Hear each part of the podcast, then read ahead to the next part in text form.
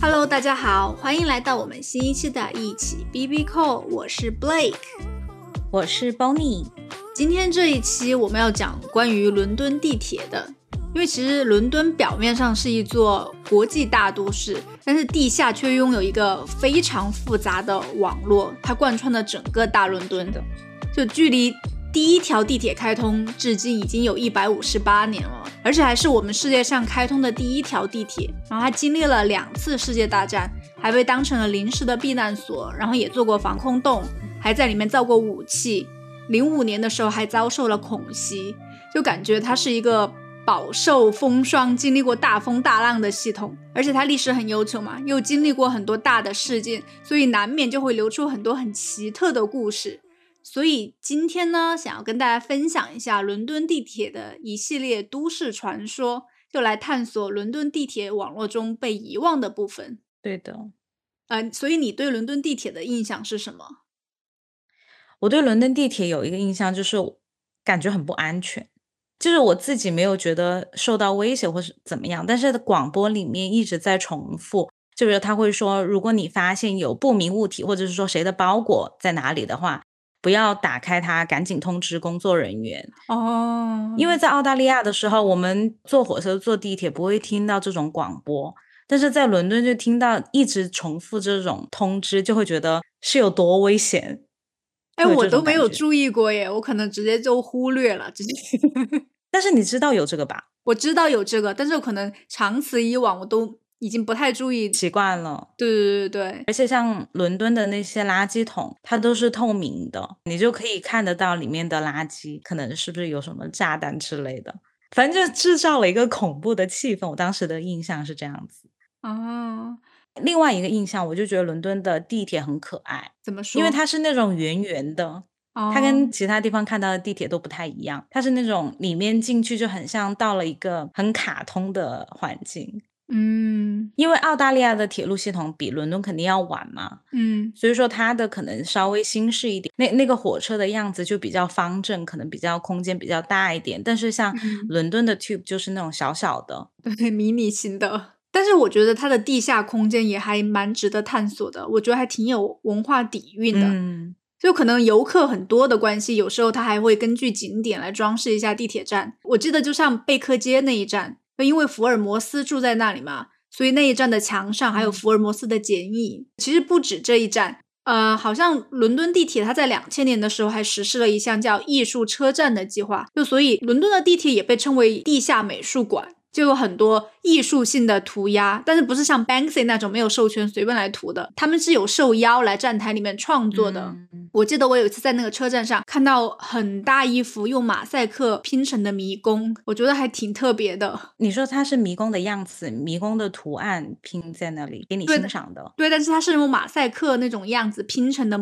迷宫，你可以，你可以哦走的，你可以真的在那里，你可能没事在那里走也可以，哦，它铺在地上，不是铺在墙上的在，上面走这种。那你怎么在上面走？你会用眼神呢、就走迷宫。哦，我以为飞檐走壁，怎么在 墙壁上面走？OK OK。对，但你觉得跟其他城市的比呢？我觉得伦敦的铁路系统，因为你如果跟其他这种新兴城市比，肯定没办法比较，因为新的地方它可能是借鉴了伦敦以前的一些技术啊，然后它又发展出一些新的修建的方式，可能看起来会更 modern，然后更嗯新一点。但是如果你拿它跟纽约的比，因为像美国的那些很多 tubes 也很老，嗯，我觉得伦敦的就会显得比较维护的比较好一点。就还挺因为我记得对很英式，因为我记得像美国的地铁给人的印象其实是很糟糕的。虽然同样都是老旧的，但是美国的给我们可能游客的感受的话，就是它没有去嗯精心的修缮它，或者是说精心的嗯维护它。但是像伦敦的话，你感觉虽然它的设计是老的，但是它给人的感觉是一直维持的它五六十年前的样子。但是你不觉得他的椅子还挺脏的吗？因为他的那个椅子的那个套子是布的，嗯，但我后来才知道它是百分之八十羊毛，百分之二十尼龙的。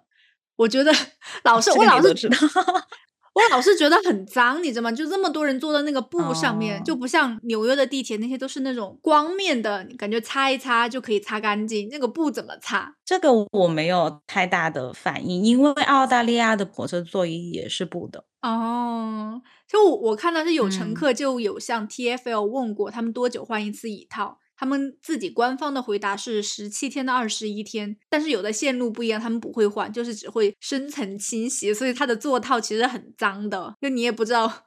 有多少人坐嗯过？但是我很喜欢伦敦地铁的一点就是它很安静的一个氛围，就是肯定会有铁轨的声音，但是我觉得是一个公共场合，我可以很轻松自在放空的地方。因为它地铁里面是没有信号的嘛，所以也不会有人在车上打电话。就我一开始不习惯，但是渐渐也好像也开始融入了。现在有一段地铁很短的一节是有信号的啊，还有站台都是有 WiFi，但是车厢里面是没有。大家都好像戴了一个金钟罩，把自己自动的这样罩起来，都是一副生人勿近的表情。对，就反正不是嗯看书就是玩手机，要不然就是望着远方，不知道在干什么。嗯其实我觉得好像跟英国人本身比较冷漠的关系，所以就造就了那种氛围。你觉不觉得？嗯其实你刚才在讲的时候，我没有特别强烈的这种感受，我反而觉得很像，很像我小姨跟我描述的日本的交通工具。其实有一点像，都是算比较安静的，但是不一样的是，我觉得日本那种氛围，我觉得有一点压抑。英国的话，可能有的人也会觉得压抑，但是我觉得啊，感觉有点不嗯太一样。因为之前就是有个美国的叔叔嘛，他在伦敦住了二十年，嗯他都觉得伦敦人好冷漠呀。有时候走在路上看到了同事，就是那种一起共事几年的那种，他们碰到了居然就无视对方。就因为在公司外见到同事是一件让英国人感到很有压力的事情。我想，天呐，这不就是我吗？就他，就他希望英国人能够打破隔阂，做了五百个徽章，就上面写的是 Tube Chat，就欢迎和他来聊天。但是被英国人怼哦惨了，就觉得最高赞回复就说的 What monster has done this？就哪一个怪兽要做的这个太可怕了。很多人就教育他，就觉得他应该懂得尊重城市的孤独。就没有人想坐地铁，但是他们嗯都很累，就让我们安静的度过这段时间好吗？而且还很多人都觉得他宁愿坐下一班车，都不要跟同事坐一辆车回家。好像我觉得全世界都有这个现象，我就说，但你看美国人不是就这样吗？他还想跟人家 tube 也 chat，是，但是对，但是可能每个国家都有社恐的人群。我觉得英国确实他很有自己的私人空间感，就像我们一般对英国人的印象就是他们很冷漠，另一方面他们又很绅士，嗯，是不是？我觉得其实对这两点有一点点矛盾，因为你要绅士的话，你可能需要去帮助别人啊，或者是照顾到别人的感受，但是又很冷漠。嗯，就感觉稍微有一点矛盾。我以前不太能理解为什么这两点可以融合在一个人身上，但是之前我有一次经历，就是我才到英国的时候，我去银行办卡，嗯然后我就在排队嘛，我也没有插谁的队，谁也没有插我的队，就是大家就站在那里等，也就三四个人、四五个人，差不多我排到第二个的时候，我前面那个男的，就是一个英国男人，他突然嗯转过来看到我了，他就站到一边让我站他前面。我就想说他是要离开吗？就是他把这个位置让给我，然后就站上去了，然后他就排到我后面，然后？我就想 说他是，对我就想说他是觉得照顾一下这个女士，让她排在我前面吗？我就看他就是对他微笑表示感谢，他也全程不理我，就很严肃的让我站在他前面，我不知道为什么。然后想说可能就是他又不想理我，但是又觉得这里有个女士，我就绅士一点，你可以理解吗？你遇到过这种事情吗？但是，嗯，你你说的冷漠跟绅士，其实让我就想到了另外一个故事，就是我在地铁上面目睹一男一女吵架的一个过程。就有一天下班高峰期，我坐地铁，然后有一男一女不知道怎么就吵架了。就那个男的很明显就是咄咄逼人的，就在那里骂那个嗯女的，他们两个是陌生人，不认识。然后那个女的都没有说话，她就一直在那里哔哔哔。然后你知道高峰期人又很多嘛，周围的人没有一个人嗯说话的，而且他们两个还站得有点远，中间可能有两三个人，大家都是很沉默的在那里看报纸，要么在那里发短信。结果那个男的就越说越起劲，就说很多很污秽不堪的话。那个女的已经被气得不得了了，就是耳朵、脸全部都被气红了。最后她可能有点忍不住了，就回了他一句：“你吃点药吧。”你不觉得还挺忠实的吗？这一句。嗯，have some medicine，对 对，差不多就是那种。然后那个男的就彻底被激怒了，他就要冲上来打他。那个时候就站在他们中间的那两个男的才把他隔开，就一个人让那个暴躁男冷静一下，就另外一个人就站在那个女生面前把她挡住，就不要让那个暴躁男再看见他，把他们隔开。但他们什么话都没有说。后来那个到站了以后，那个女生就下车了，然后车厢又恢复了平静，就仿佛什么都没有发生过一样。就他们觉得不对的事情，他们也会出面，但是他的那个方式不是可能像我们印象中的美国人那种很热情，不要做这个，你为什么要这样子？可能还要帮忙，就是梳理一下他们两个人的问题在哪里。但是可能英国人他就是他插手，但是也是很安静、很冷漠的插手。对，而且你知道，我看到很多那种 YouTube 拍那种快闪，就突然在地铁里面跳舞啊，然后很嗨呀。就美国人就很明显的就开始跟他们一起一起嗨，然后英国人大部分就在那里看报纸、玩手机，没有人理他们。冷漠。对，我们为什么会讲到这个？我们怎么扯到这里来的？你知道伦敦的地铁是我们世界上第一条地铁吗？已经存在了一百多年了，是一八六三年的时候开通的。我们中国那个时候还是处于农耕时代的时候，别人都开着蒸汽小火车在地下十米的地方开始通勤了。而且他修的时候，大家还是很担心，就挖路的路面会坍塌下来，然后担心蒸汽机那些会呛死他们。对的，因为当时的地铁跟我们现在的非常不一样，因为我们现在地铁基本上都是用的电。但是当时的话，它其实只是把路面上的呃火车搬到了地下而已。嗯，你知道我们看那些历史纪录片，它的火车不是都是会冒白烟吗？那些白烟就是它会释放一点的那种废气，那个废气其实是确实是对人不好的。所以说当时他们要把这个火车蒸汽火车放到地下之后，它必须要处理这个蒸汽。因为它在地下，它如果冒出来的话，就跑到地上，就大家可能会吸食。所以说，当时它改良的方式就是，它那个管子就把它变得更长，然后直接通到一个容器里面。所以说，它就相当于把这些蒸汽储存在那个箱子里。然后它会有一些路段，它是没有顶的，那些路段它就把那个箱子里面的蒸汽排放出来。就是它到一些铁路的路段的时候，它那个地面就是打开的，它就不是在 underground，对，它就有一个敞开的空间，可以把储存在容器里面的蒸汽排放出来。而且如果在那些地方旁边的街道，你其实是看不到这个火车排放蒸汽的。它在旁边也会修那种假房子，嗯，你知道像环球影城。他们不是也会有那种拍戏的假房子吗？其实伦敦有一些路段，它也会有这种假房子，那个就是给早期路过的 underground 排气的地方。另外，就像你说的那个下线的问题，因为像伦敦，为什么他们要到 underground？就是因为伦敦它是一个非常老的城市，路面基本上都被那些老式的建筑占满了。你不可能说我为了修新的城市，把老的那些房子全部拆了，都是很重要的。而且那些房子，他们其实。因为年代比较久，那个时候的技术可能也不是那么的先进，所以那些房子都有下陷的危险。你知道那个 Westminster 议会大厦，嗯，那个地基其实也不是很稳的。我记得有看一个业内人士的采访。他说：“对于那个时候的建筑，即使他们不在下面修那些修修补补，议会大厦都是有一定危险的。嗯，所以他们当时修这个地铁都是要考虑到这些因素的。他们都会在下面打水泥。所以在伦敦修地铁，在早期来讲，对工程师是一个非常大的考验。而且第一代的地铁，刚才不是说吗？它是直接把路面的搬到地下，它都不是挖的特别深，跟我们现在挖的方式都不一样。”它是把地面挖开一个口子，对，凿一个沟，然后铺铁轨，再把路封起来。但是这种方式的话，因为你凿这个坑，你不可能在有房子的地方凿，你只有在大马路上凿。那这样子的话，其实也会影响交通。但是它为了开通第一条路，从 Kings Cross 到 Farringdon 嘛，它整个全长只有四点八公里，它沿途就拆了一千多所房屋。所以说这个方式，它的时间成本还有经济成本其实是很高的。嗯，因为他其实好像也是修了十年才修好第一条路。对。然后它开通以后嘛，它那个蒸汽车头开进了地下，最开始试运行的时候载了四十名官员，他们乘坐的车厢都是没有顶的，还是那种敞篷的，就还是那种木头做的，就很像那种拉猪啊或者是拉草的车。而且它那年开通的时候，第一天就涌来了四万多名乘客来坐地铁，就原本它那个路程只有十八分钟。最后花了两个半钟头，因为太多乘客要上车了，大家都还是很热情对这个东西。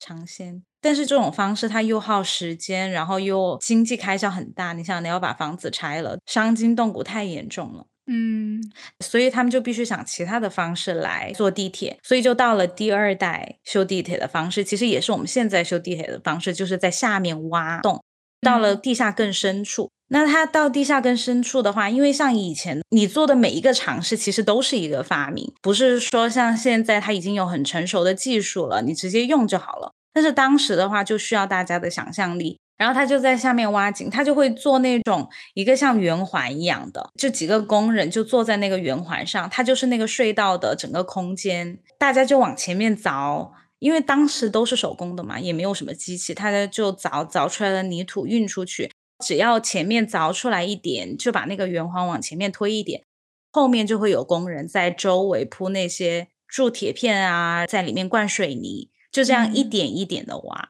挖出来的。嗯。所以我们现在用的这些技术，其实很多也是那个时候，嗯，算是首创吧。然后慢慢，我们现在有更好的方式来做这件事情了。对，其实它虽然建的很早，但是它体现的弊端都还挺多的，因为。到现在，地铁的车厢都还是很窄。国内搭地铁嘛，就如果你带一个箱子上去，你站在过道上面，就两边的座位大概还是会有很大一个距离的。但是如果你在伦敦地铁上的话，你箱子稍微大一点，你带着箱子站在过道上，你两边的乘客的脚基本上就会抵着你的箱子。如果它块头大一点，可能根本都站不起来。就所以一般是没有人会把行李箱拖到过道中间去的。就终其原因还是因为太早了。就当时没有规划的那么大，就隧道也没有那么宽，所以导致现在换新车也是这种规格的，还是这么窄窄小小的迷你型的。因为以前是手凿的嘛。对我印象很深的是，就是我小时候看《哈利波特》的第一部，就是海格他接到了哈利。去伦敦，然后要去对角巷给他买东西嘛。他们就在地铁上有一段对话，就是他们两个是对着坐的。因为海哥就是个巨人嘛，因为他是巨人跟麻瓜的混血。然后哈利波特又很小一个，然后他们两个对坐，整个过道都塞满了。我当时觉得 天呐，伦敦的地铁怎么那么小，也太可爱了，看起来。你那个时候到英国了吗？没有，我才读小学那个时候。哦，OK，嗯，但是他在地下的那一部分，我还有点害怕的，就是里面有五十万只老鼠还住在里面。但是他们不是现在吗？对，现在也是，它有五十万只老鼠，但是它们不是唯一住在地铁里面的生物，就还有一群蚊子。而且你知道，这群蚊子和地面上的蚊子又不一样，它的演化过程已经不同了，就和地面上的蚊子完全是两种不同的品种，而且它们也不会去地面生活。就还是因为以前德国对伦敦空袭的时候，那些市民就是为了图方便嘛，只要警报一响，他们就买一张地铁票就躲进来。就开始伦敦政府是不允许的，就让他们自己加固房子。我也想要是我的话，我也想加固自己房子。我那房子怎么能抵得上飞机来轰炸呀？对呀，所以就没有市民要听他们的。后来就渐渐形成了一个很正经的一个避难所，里面还会卖点小吃啊、报纸啊。但是这个。时候就有个问题，就你你在里面吃吃喝喝，你还要上厕所嘛？车站里面的厕所在轰炸期间的话都是关闭的，所以。里面的士兵就会用什么痰盂啊、尿桶啊，你想那里面又是屎又是尿的，还有新鲜的血液，就会滋生一批蚊虫。但是在一九四五年二战结束以后，德国投降，啊，伦敦市民再也不用在地铁里面避难了。但是之后过了几十年，就有个生物学家就想去研究一下地下的蚊子现在发展成什么样了，然后对他们进行一个测序，就发现它们完全走了不一样的演化过程，就和地面上的蚊子已经发展成。两种不同的品种了，就它们可以很长时间的在黑暗里生活，而且也不用冬眠，相当于本来他们是同一个祖先，跟地面隔开了，他们就已经适应了下面的，就变异了。对，我觉得还挺奇特的这一点。他们为什么不坐电梯上去呢？不会走，我怎么知道？我又没有问他们啊。可能下面有吃有喝，他也不需要去到地面。对啊，觅食下面也有人，有新鲜新鲜的血液。反正他们就和老鼠一起愉快的生活在地铁里面。但是其实老鼠在关键时刻还真的能起点作用。我以前的经历就有跟我们分享过伦敦地铁爆炸的经历，他经历过的。他是住在郊区的，就每天要先坐火车到伦敦，然后再转地铁。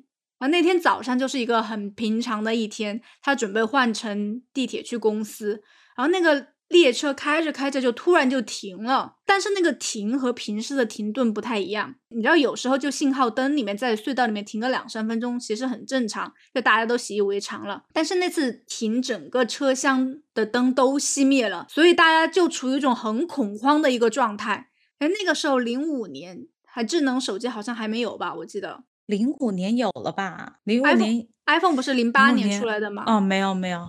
而且你知道，伦敦地铁里面是没有信号的，所以车厢里面就是一团乱。就反正就是也过过了不知道多久，就有人把车厢的门打开了，很多人就跟着出去。但是那个时候车还是在隧道里面的。你知道，伦敦的地铁里面是很复杂的，里面有很多什么隧道啊、轨道啊，而且在行驶的时候，中控室还会不停的调度。所以乘客就很迷茫，就不知道往哪儿走，而且里面还乌漆嘛黑的，就大家只能用手机微弱的灯光来照明。我们经理就说，他突然听到有个人吼了一句，就说 “Follow the mice”，然后大家都好像突然有了个定海神针，跟着老鼠走。然后他说他其实都看不太清楚前面是什么东西，他就跟着前面的人走，就还好走了一阵以后，终于走上站台了。然后他走上站台就很容易到地面上了嘛，上去以后就根据他的形容，就感觉大家都像在逃荒一样，听到那种救护车、警车还有直升机的声音。他本来是想给家里打个电话的，就发现地面上也没有信号，因为那个时候好像无线信号已经被警方切断了，就怕那些人是通过手机遥控炸弹的。那个时候大家都不知道发生什么，就有的人说是什么管道破啦，有人说是恐袭被炸了十几处。这种公共事件发生的时候，大家都会流传很多假消息嘛。最后好像是确认说是有四处爆炸，其中有一处是地面上的公交车。但是我觉得那辆公交车其实我不知道它算幸运还是不幸运，因为它爆炸以后撞击的地方正好是英国医药学会门口，而且那天全国最好的医生都在里面开会。就听到爆炸以后，有一群医生就冲出去救援了。但是即便是见惯了尸体，他们看到那种肉块啊、血啊溅得满墙都是，很多医生都吐了。然后我们经理从内站出来以后，他发现已经离公司不远了，可能走个十几二十分钟吧。他想了一下，他他居然还是走去了公司，就可能那个时候他才开始工作吧。去了以后发现一个人都没有，但是他也不能回家，因为全程的交通都停了。嗯，那他怎么办？就在公司待着。可能等晚一些，稍微有点什么公交车或者坐，我不知道他后来没有讲了，没有分享，但是应该后来还是回去了。因为其实像地铁这种地方是最好被袭击的，它人口又很密集，所以说像伦敦的地铁里面其实是很多监控的，在很早的时候，只是靠监控就可以追踪这个人所有的行程。而且它发生爆炸的时候又是高峰期，正是大家都在上班的时候，就反正。在整个事情过程中，我觉得老鼠还发挥的作用还挺大的，帮助了受困在地铁里面的人找到了出去的道路。就很多人在隧道里面，其实已经失去了他的生命，但是可能他们的灵魂就留在了地铁里面。但确实，伦敦地铁也经历了以前什么战争啊的避难所，还有之后的恐袭，还有很多什么自杀或者是出事故的人都在伦敦地铁里面丧生了。而且他们在修建的过程中，其实有很多什么墓地啊、教堂啊都迁移了位置，它有可能有很多灵魂在里面。因为我记得我们在大学的时候一个 case study，我不知道是什么科目了，但是我印象很深刻。因为伦敦在以前还是用的很古老的扶梯。嗯，刚才我不是讲第一代和第二代的地铁。第二代的地铁它不是洞挖很深吗？当时如果说要坐电梯的话，其实大家很难运载那么多乘客，就引进了扶梯。在第二代地铁开通的时候就已经有扶梯了，开始大家就不太敢坐扶梯，都没见过这个东西。当时地铁公司为了让大家放心，这个扶梯是很安全的。还专门聘请了一个残疾人，就是他的腿脚不好的残疾人来，就每天就是坐那个扶梯上上下下，上上下下，用这个方法告诉大家，其实扶梯很安全。所以说那个扶梯其实是很老的，我不记得具体的年份了。后来有一年，有一个人他把烟头不小心丢在了那个扶梯里面，就引起了非常大的火灾。消防员去地铁下面去救人的时候，他们说那个味道不仅有。浓烟的味道，还有人的味道，就很可怕哦。所以你看，除了老鼠和蚊子，其实有可能还住了一群幽灵的。而且你知道这种很老的地铁吗？有的站因为规划的原因啊，利用率不高啊，所以就会关闭一些站。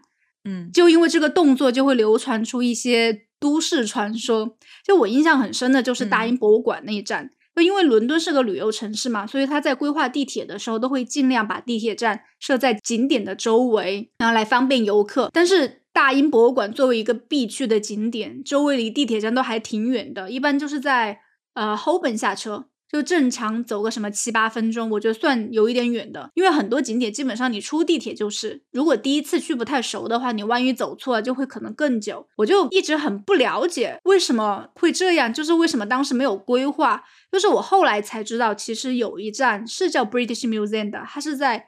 Tottenham Court 和 Holborn 中间，就是在 Central Line 上红线。嗯，官方的说法是他觉得这几站太近了，就没有必要就关闭了。关闭了以后，就有很多谣言就传出来了，说关闭的原因是因为大英博物馆里面收藏了一百四十具木乃伊，是除了开罗以外最多的地方。也有很多人都说关闭的原因是因为有人看到晚上有木乃伊在站台里面行动，而且会时不时。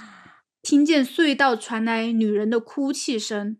哎，当时英国有个电影，就是讲的是大英博物馆里面有个通道，是那个木乃伊的那个展厅，可以直通到地铁站的。然后那之后就有两个女的在地铁站莫名其妙的失踪了，就所以这个传说就是越传越玄乎。而且关闭了以后，英国有一个报纸悬赏说，如果有人敢在里面睡一觉，就给巨额奖金。就但是都没有人去。天呐！你去过大英博物馆吗？我去过。嗯，里面的中国馆去看过吗？哦，我记得当时我还拍了一张照片，好像有一张画像是观音菩萨拿着拿着花瓶还是什么。然后我记得我发了个朋友圈，我朋友在下面留言，观音菩萨拿的是电动牙刷嘛，就那一张有一点像，我就有这个印象。反正里面全部都是从我们这儿拿来的宝贝。就我记得我最后一次去的时候是。疫情前几个月，就那个时候，他正好要展出那个女史箴图，因为他的那个画对光线很敏感，所以每年只展出六周。就他是东晋的顾恺之的作品，他是根据那个近代诗人张华的《女史箴》的那首诗来画的，而且他是已知最早的中国画长卷之一，已经画了有几百年了，所以就那个上面就有很多藏家的一个印章，其中。最有名的那个藏家就是乾隆，他还在那个画卷上有题字。嗯，然后我当时去的时候，就很多人就趴在那里看，然后拍照，我什么都看不到，所以我就去旁边看了一下简介。然后你知道那个大英博物馆的简介怎么说的吗？我都有点被震惊了。他就说是当时从一个驻守圆明园的一个英国将军那里购来的。然后，但是至于那个将军是怎么来的呢？就他们就不知道了。你说能怎么来的？就收藏在中国皇宫里的藏品，最后到一个英国将军的手上，你这不是很明显吗？就用脚都可以想到怎么来的，我就有点无语。看到他那个介绍，而且我记得好像从中国馆出来，那个在那个楼梯里面有个很大的一个佛像，那个佛像它的那个眉毛之间有一个很大的洞，我想可能就是本来中间应该有个什么宝石之类的，不知道也被谁抠掉了，挖了。对，嗯，好气哦！逛大英博物馆，对，就是会很无语。他又想写一点他的历史，但是这个历史又太不光彩了。对啊，哎呀，好，那我们继续讲关于伦敦地铁的都市传说。回到伦敦地铁，对对对。然后我记得有一个很有名的是在利物浦站，它是由一个叫 Stephen Coates 的讲述人讲出来的。他是在 Central Line Liverpool Street 那一站的 supervisor，已经在伦敦地铁站工作了二十三年了。就他一般是上晚班的，从晚上十点开始工作。然后他那一天地铁关闭以后，他正在售票那个办公室里面点现金，然后完了以后就准备做一些管理的工作。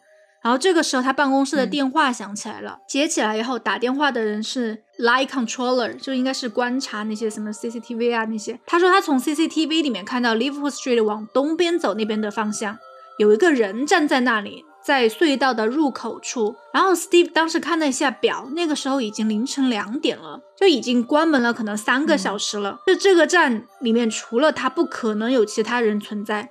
他就告诉那个 Light Controller，他说我下去看一下。然后他就坐电梯下去，拿了个手电筒，在月台上看，一个人都没有。然后他还看了轨道，然后在隧道里面照，然后还有月台下面什么东西都没有。然后他在那个月台的电梯旁边有一个电话，他就打给那个 light controller，他说他已经 check 过了，什么都没有，非常的安全。但是那个 light controller 告诉他说，不可能，我在屏幕上看见你了，我看见那个人就站在隧道的入口处，他就站在你旁边，他全身都穿的白色，他就觉得。很奇怪，就挂了电话，说好好好，那我再去看一次。就去了以后，还是什么都没有。然后他就又回到那个公共电话旁边，又给他同事打过去，说真的没有。然后那个同事就觉得说你是不是在骗人？怎么可能看不见？他就站在你旁边的，你还用手电筒在他身上照了几秒钟。然后那个 Steven 就回答说：“你要不然就在玩我，要不然就是你屏幕上有什么脏东西，你看错了。我已经搜查了两次了，我告诉你，没有人在那里。”然后他有点生气，挂了电话就准备坐电梯回办公室。但是他走的时候突然停下来，看在那个站台上的长椅上有一件白色的衣服躺在那里，而且他非常的确信刚刚是没有任何东西的。然后他就突然的脊梁骨发冷，然后屁滚尿流的回到办公室去。所以就后来就流传出一个很有名的 Liverpool Street Ghost，有可能是那个接线员跟他就乱讲嘛，看 CCTV 那个，他很明显的跟他说他在里面看到一个人，但是他什么都没看到，看到了，看到一件衣服，他自己没有看到，但是那件衣服刚刚来回走了两次都没有，之前没有，对，所以就有一点诡异，好像就前几年吧，在一八年左右，就在 Liverpool Street 这一站挖出了几百具躯体。而且也不是放在棺材里面，就差不多很多，差不多一个平方就有八个躯体在那里，所以我就觉得有点吓人。而且他这一，而且这是地铁工作人员讲的，就在那里工作的工作人员，所以我觉得可信度还挺高的。所以这个工作人员应该不是开玩笑什么的，应该不是，他很认真的讲的。我看他，就还有一个 Down Street，它是在那个深蓝线上的 Piccadilly Line 上面的，他以前是。Piccadilly Circus 跟 Hyde Park Corner 之间的一个站，但是它在一九三二年就关闭了，只用了二十五年。就以前丘吉尔二战的时候是把它作为一个秘密的场所的，还在里面办公啊，开内阁会议。但是最近就是伦敦地铁公司想把做成商业的，想让游客来参观这个车站，所 以大家有兴趣敢挑战自己的话，也可以去看一下。但是这个车站有鬼故事吗？还是就是 Liverpool 那个？它是不同的线对吧？对，不同的线。但是大家都知道那个 Down Street 那站叫 Ghost Station，也可能有那种都市传说出来。嗯，但是我觉得像英国人，他们其实啊，其实不止英国人，我觉得欧洲很多地方它都有那种 Ghost Tour。对，就比如说你去玩的话，它会有那种项目，就是夜游哪里哪里。像澳洲也有，它会夜游监狱，它有那种晚上的活动。唉。我是不敢去这些地方，我也不敢。嗯，哎，我也不想一直讲灵异故事，渲染的好像伦敦地铁很吓人。就我还是想分享一个很温暖的故事。就你知道，伦敦地铁报站的时候，除了说站名，就还会说一句 “mind the gap between the train and the platform”，对吧？就小心列车与月台之间的空隙。而因为那个有时候空隙真的很大，你可能还需要助跑，就那种。就反正是关于这个 Mind Gap 的故事，就让很多伦敦人民都很感动。这个就是在二零一二年圣诞节的前夕，在 Embankment 的地铁工作人员就遇到一个很沮丧的女士，然后那个女士就一直问他那个声音去哪儿了，那个声音去哪儿了。然后那个地铁人员就有点没有听懂，就问他什么声音。那个女士就回答说，就是说 Mind Gap 那个人。然后那个工作人员就回答说啊，你不用担心，那个声音没有不见，只是换成了新的电子的声音。就但是那个工作人员看到那个女士，就还是有点沮丧，就问她还 OK 吗？嗯，那个女士就回答说，那个声音是她老公，她老公在零七年的时候就已经去世了，就那个声音是她在四十五年前录的。然后她老公离世的时候，她很难过，就心里面就像开了一个洞一样。但有一点能让她好受的一点，就是她每天去上班的路上，还是能听见她的声音。就有时候很难过、很难过的时候，她还会在车站的站台上多听一会儿、多坐一会儿，就听一下她老公的声音。她说，过去的五年，她已经是每天都必做的事情了。就对她来说，对其他人来说可能只是换了一个 announcement，但是对她来说，她还是很爱着她老公的鬼魂，是可以这样说吗？不是吧？她的声音，她老公的声音，就对她来说是一个心灵的寄托。但是现在最后连这个寄托都没有了，她很难过。但是她还是选择接受这个事实，就问伦敦的地铁工作人员能不能给一个她老公声音的 copy 给她。嗯，然后最后地铁的工作人员在档案库里面找到了那个老袋子，恢复了以后就给她。然后也决定在 Embankment 这一站重新使用她老公的声音。就就所以你乘坐 Northern Line 就黑线往北边走的那个方向，在 Embankment 这一站就会听到 Mind the Gap 和其他的站有点不太一样。嗯就即便是现在二零二一年，它还是维持的这个声音。你知道我第一次听的时候，我会觉得，哎，这是什么？为什么有点不一样？因为都是电子声音嘛。就他这一站是真的人声，就真的会叫你 Mind the Gap，说 Mind the Gap，Mind the Gap，不可能不是这样的。哦，我模仿的有点不太像，但是真的是很不一样，大家听了就可能就知道了。就感觉是有语气的，对，嗯，有个性的声音，对，就不是机器那种。嗯，就其实就从地铁很多地方都可以看出来，我觉得伦敦还算是一个包容性很强的城市，而且它每一站都有一个白板，就每天工作人员都会在上面写一句心灵鸡汤，就来鼓励通勤的人。就有时候可能是诗，有时候可能是一幅画。就我记得有一个车站的工作人员很喜欢读老子的《道德经》，就所以他就会嗯摘抄老子的金句，就什么“千里之行，始于足下”呀，都用英文写的，就是哦，英文 OK，嗯嗯，就另类的嗯文化输出，我觉得也是。嗯，我觉得其实地铁也反映了一个城市的文化吧。就虽然伦敦人很冷漠，但是有时候好像也是透露出一点温暖。就你在你穿奇装异服，你上地铁，大家不会觉得你很奇怪。就还有那种 no trousers too bright，就有那一天搭乘地铁的时候，大家都不穿裤子。都不穿裤子，对，嗯，而且我还碰到过一群北极熊涌进地铁，在地铁里面跳舞，就还有那种把地铁卡的那种芯片拆下来放进魔杖里面，然后扮成巫师进地铁站的时候用魔杖开门，然后地铁的工作人员都嗯。在那里笑，就还研究他的魔杖是怎么用的。就反正，但他当然，地铁司机也很随性，他们的工资已经很高了，还喜欢罢工。哎，澳洲也是，但是他工资已经很高了耶，你知道他们有五万镑一年，都五十万人澳民币十二一年了，万，十二万是多少？澳洲五十五十万，嗯，对啊，所以如果你对伦敦地铁感兴趣的话，在 Covent Garden 那里有一个交通博物馆，有记载了整个伦敦交通的历史，就还有他们有那种免费的 tour，好像不是免费，但是很便宜，就会带你去看那种关嗯闭的地铁站，就去探索他们地铁网络中被遗忘的部分。你知道为什么他们的工资会比较高吗？就对那些开在澳洲的话，开火车、开电车，然后在英国可能是开地铁，因为嗯其实因为你知道，很多人他如果选择自杀的话，他会去跳轨。嗯你是地铁的司机的话，你其实是没办法停下来的，所以你就得眼睁睁看着这样撞上去。所以对他们来说，这其实也是一个高风险的职业。如果你真的撞了谁，你可能要接受非常多的心理治疗啊，这些。还有一个原因，我之前有看到，是因为他们的工作其实很无聊，因为现在的车它都很先进了嘛，嗯，相当于你就在那里坐一整天，只是按几个钮，然后就是一天。但他有五十万所以说，我觉得可能，但是你想一下，如果你真的遇到一个要自杀的人，你就相当于你要见证他哦自杀的那一刻，我觉得这个还是很吓人。对，而且他们每周只工作三十二个小时，哎，年假也有对四十五天。英国年假有四十五天地铁司机的年假有四十五天。哦。